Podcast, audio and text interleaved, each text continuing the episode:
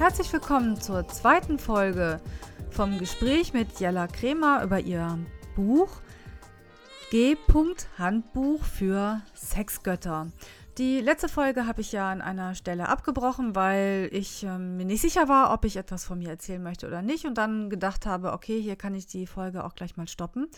Hier geht es jetzt weiter im Gespräch. Wir steigen ein bei der Ejakulation und bei der Frage, was für eine Art Flüssigkeit ist denn das eigentlich? Und ja, damit leite ich über in das Gespräch. Wenn du also das nächste Mal nach dem Sex auf Toilette gehst, dann probier einfach mal aus, was da rauskommt. Ja. Ja. Kann ich sehr empfehlen. Ich glaube, wir haben ganz viele heimliche Ejakuliererinnen. Heimliche Ejakuliererinnen, cool, das hört sich auch gut an. Wir haben den, wie heißt nochmal der Punkt? Punkt der 1000 Goldstücke. Ja. Also ein wunderbares, ein wunderbarer Titel. Das Tau der Liebe habe ich übrigens auch hier, das Buch, das finde ich auch ganz toll. Ich glaube, daraus werde ich euch mal, dir mal ähm, etwas vorlesen. Mm. Als, also jetzt nicht dir, Jella, sondern also dir, der Zuhörerin oder dem Zuhörer. ja, ich komme hier schon durcheinander. Ich habe naja, weil ich denke mal, ich denke, sage immer ihr, aber eigentlich ist da ja nur einer, der das hört wahrscheinlich. Oder vielleicht zwei, weiß ich nicht so genau. Ist ja auch nicht so wichtig. Du hattest eben noch was gesagt, Jella, zu dem Thema ja, Frauen. Also du kannst ja kein, kein Rezept aussprechen. Und wir haben auch darüber gesprochen, dass, dass viele Frauen oder Frauen es viel schwerer haben, ihre Erregung auch überhaupt zu spüren, zuzulassen. Also der Körper reagiert, aber der Kopf lässt es nicht zu, weil wir es nicht gelernt haben. Mhm. Genau, und das ist auch ein Teil, über den ich in dem Buch schreibe und auch in dem nächsten Buch, was ich habe gerade noch ausführlicher schreiben Noch eins. Ja, es ja. wird ein nächstes geben. Ja, okay, wir sagen es nicht weiter. ähm, was viele Männer eben nicht wissen, dass für Frauen als Voraussetzung, damit sie die Erregung spüren und damit sie die Erregung auch genießen, viel mehr Entspannung notwendig ist als für Männer. Und Entspannung wiederum hat was mit Sicherheit zu tun. Mhm. Sicherheit nicht in dem Sinne, fällt mir keine Bombe auf den Kopf, das passiert in Deutschland selten, aber dieses ist die Umgebung so, dass ich nicht unerwartet gestört werde, dass die Tür aufgeht, dass irgendjemand mir ins Fenster guckt, dass das Telefon klingelt. Dass also, die Kinder die Tür aufmachen. Genau. Und das haben, ist bei Männern anders. Das ist auch wirklich, das kann man physiologisch messen. Die können wunderbar erregt sein, irgendwie an allen möglichen belebten, stressvollen Orten. So.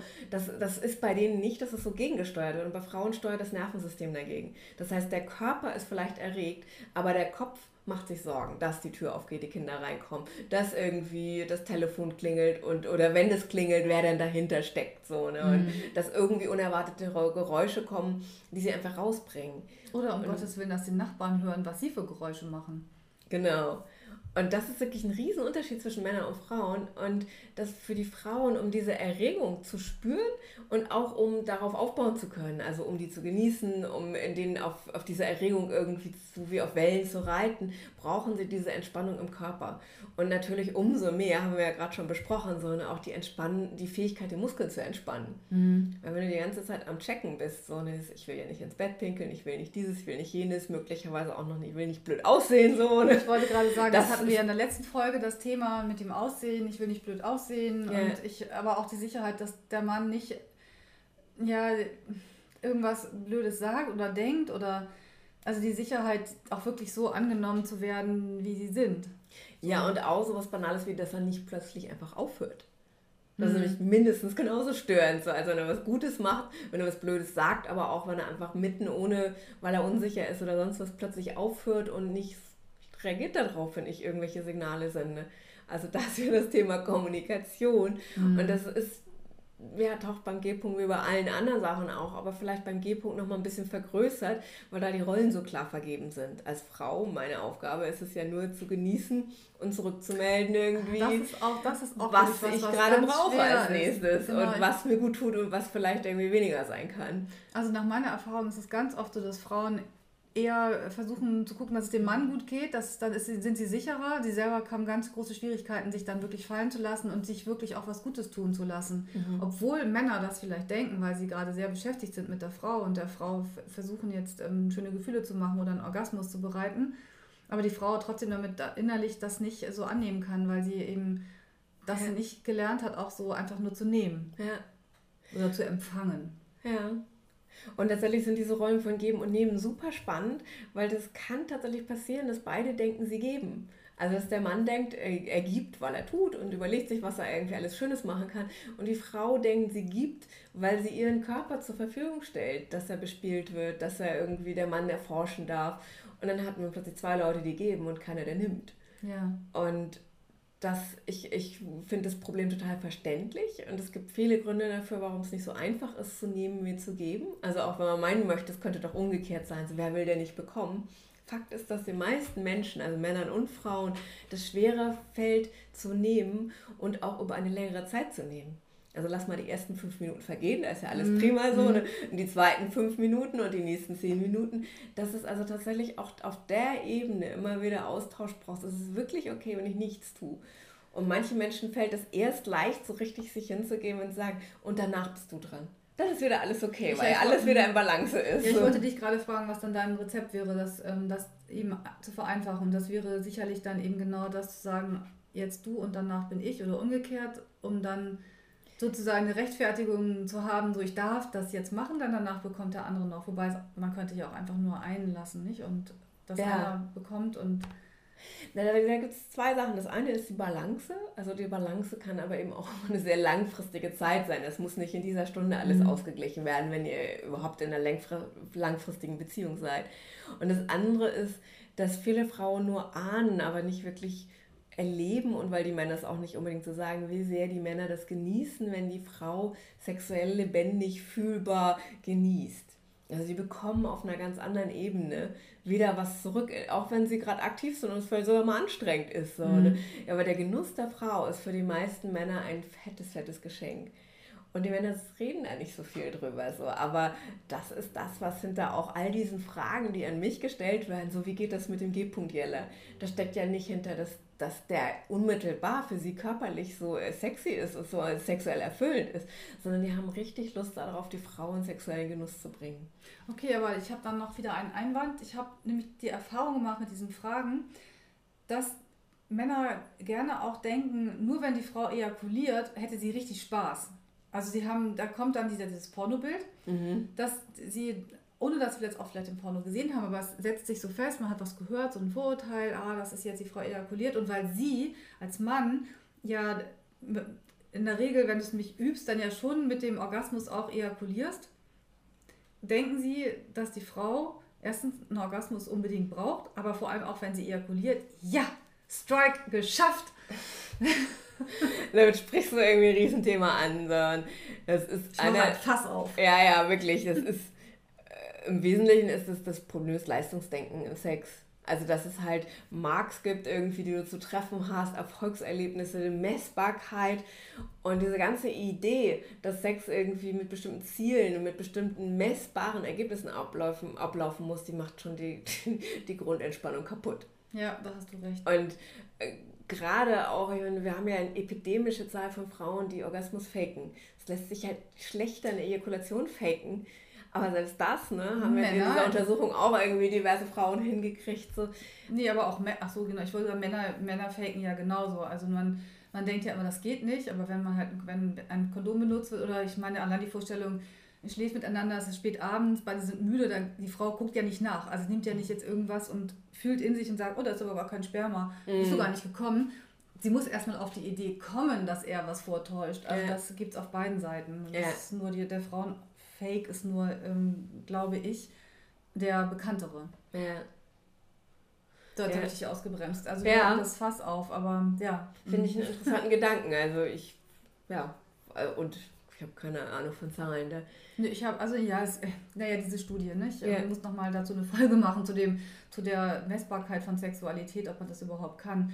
Also ich, ich gab irgendwo eine Studie, amerikanische Studenten, und dann hat sich herausgestellt, dass mehr Männer den Orgasmus vortäuschen als Frauen. Und wie gesagt, also ja, gut, ich weiß nicht, inwieweit das wirklich dann ähm, valide ist, aber was ich denke, ist einfach, dass wir immer davon ausgehen, dass es nur Frauen können und Männer nicht. Und dass wir einfach nicht auf die Idee kommen, dann auch zu gucken. Also mir ist dann, als ich das gelesen habe, plötzlich eine Situation eingefallen, die nicht so lange her ist, dass ich dachte, Moment mal, also ich glaube, der hat, der hat den auch vorgetäuscht. Ich glaube, ich bin ja. nicht sicher und ich meine, gut, dann denke ich ja, es wäre natürlich schade, wenn es so wäre. Warum muss es sein? Aber da wird es Gründe für gegeben haben und das ist dann auch okay. Ja. ja. ja. Aber komm halt erstmal auf die Idee. Und was du, worauf du nicht kommst, das siehst du halt auch nicht. Ja, ja klar.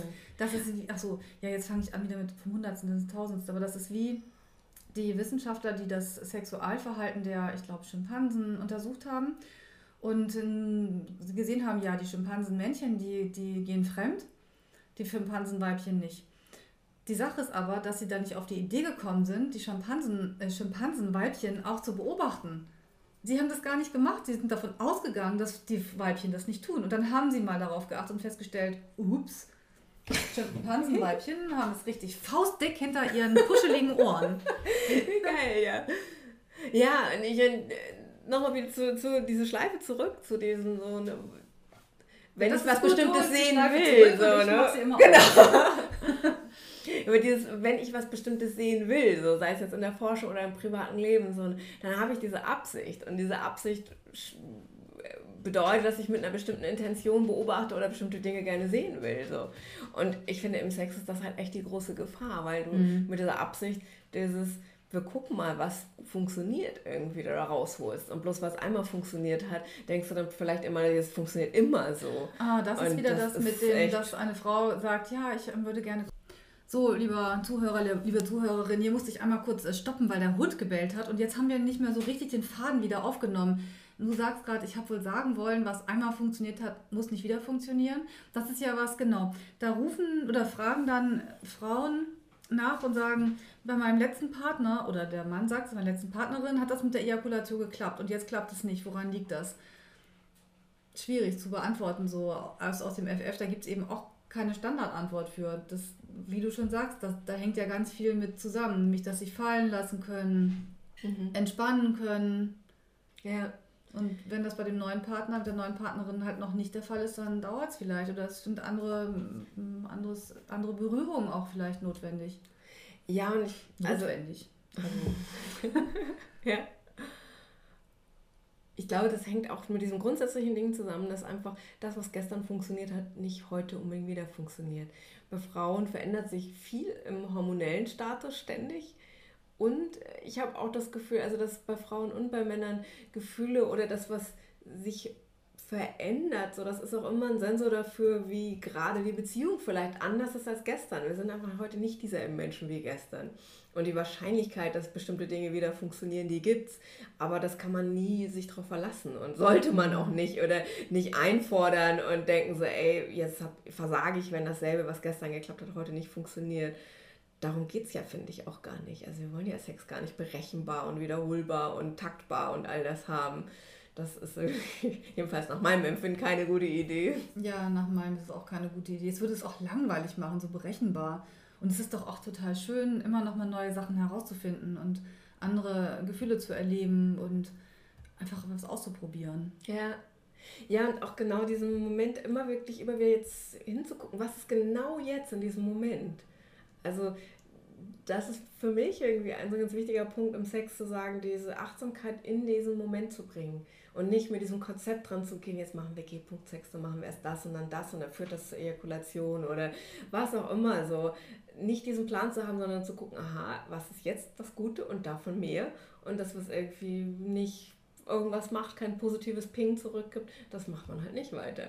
Und mehr ist Sex eigentlich gar nicht. Man braucht diesen großen Plan nicht. Es ist gut, wenn man ein paar Ideen hat, was man als Impulse mal reinsetzen kann, aber man braucht nicht diesen großen Plan, wie richtiger Sex funktioniert. Das nehme ich jetzt als Schlusswort. Du brauchst keinen großen Plan, denn wir wollen ja auch noch über dein Projekt Slow Sex reden. Und yeah. ich denke, das ist ein, ein guter Übergang, aber das machen wir nicht jetzt. Wir wollen ja, dass du nochmal wiederkommst.